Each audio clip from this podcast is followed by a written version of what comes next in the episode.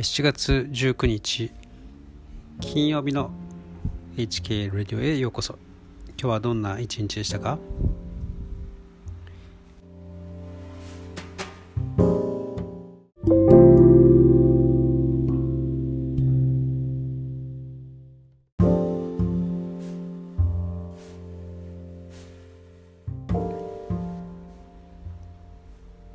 えー、最近読んでる本でですねちょっとタイトルを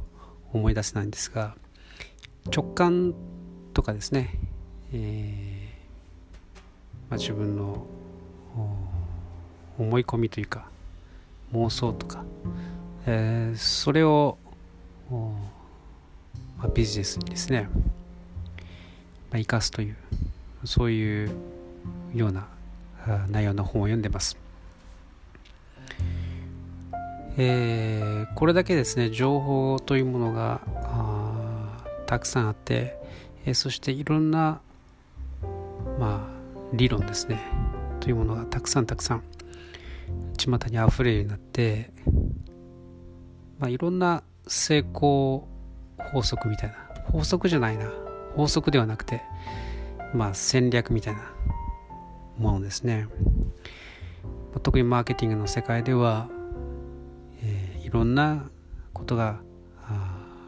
まあ、新しくですね開発されてきます。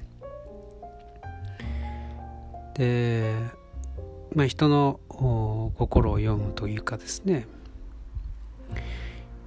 まあ、どうやったら買ってもらえるかとかそんなことばかり、えー、計算してですね、まあ、研究してる人たちがいるわけです。でも今の世の中ですね変化も激しくてなかなかですねそういった方法論が一時うまくいったとしても、まあ、特にテクノロジーとかの進歩によってですねちょっと前に流行った小手先のテクニックが、通じなくなったりとかですね、ま、そんな感じになってきてますね。まあ、ということで、えー、結局のところじゃあ何がいいのかという話なんですね。で、まあ、僕の場合は、えー、自分の好きなことを貫くっていうですね気持ちで、え、いろんなことに手をつけてるんですけれどもまあ、結果的には長い目で見るとそれがいろんな面でいいということだだそうです。まだちょっと本をしっかりと読んでないので何とも言いませんがとにかく、えー、やはりまあその本に限らずですね僕の好きな SS ゴーディンという人の意見でもですねやはり、えー、本当に限られた人たちのためにやるということ。大ヒットを狙わずに、えー、本当にある層の人たちターゲットの人たちに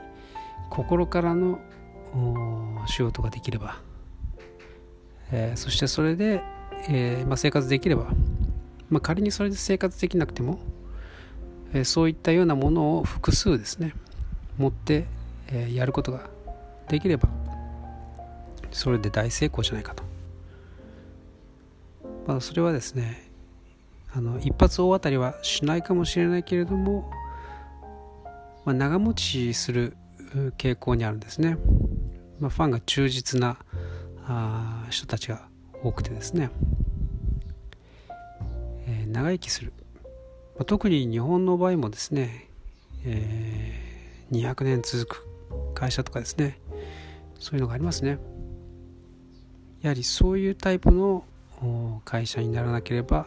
というかまあ自分のビジネスですね、まあ、ビジネスにしなくても自分の好きなことを貫くとそうするとですね、まあ、自分もハッピーですし、えー、お客さんもハッピーになるということらしいです。なので、えー、まあ、僕もですねあの自分のやっていることが本当に、えー、一部の人たちだけのためにやってるわけですけれどもまあ自分がですねこう本当に独りよがりな感じでやったとしてもある一定のですね本当に人数は少ないんですけれども人たちは、えー、まああの気に入ってくれるということがですねこの過去12年で、え、よく分かりました、なのでここからはですねちょっと質の方を磨いていこうかなと思っています。まあなので何でもですね自分の好きなことをまず始めてそして練習だと思ってしばらく続けてみる。そして何らかの手応えがああればそれをですねこう、まあ、クオリティをですね追求していくと、まあ、そういうやり方があ自然な成長のカーブがああっていいんじゃないかなと。で決して、えー、結果をですねまず求めようとしないというところからやっていくとみんながハッピーになれるような気がします。ということで今日はですね、まあ、自分の好きなことをとりあえず始めてそして続けてみようという話でした。まあ、明日もですね、えー、雨になりそうですので是非何か始めるべく計画を立ててみてください。では良い週末を。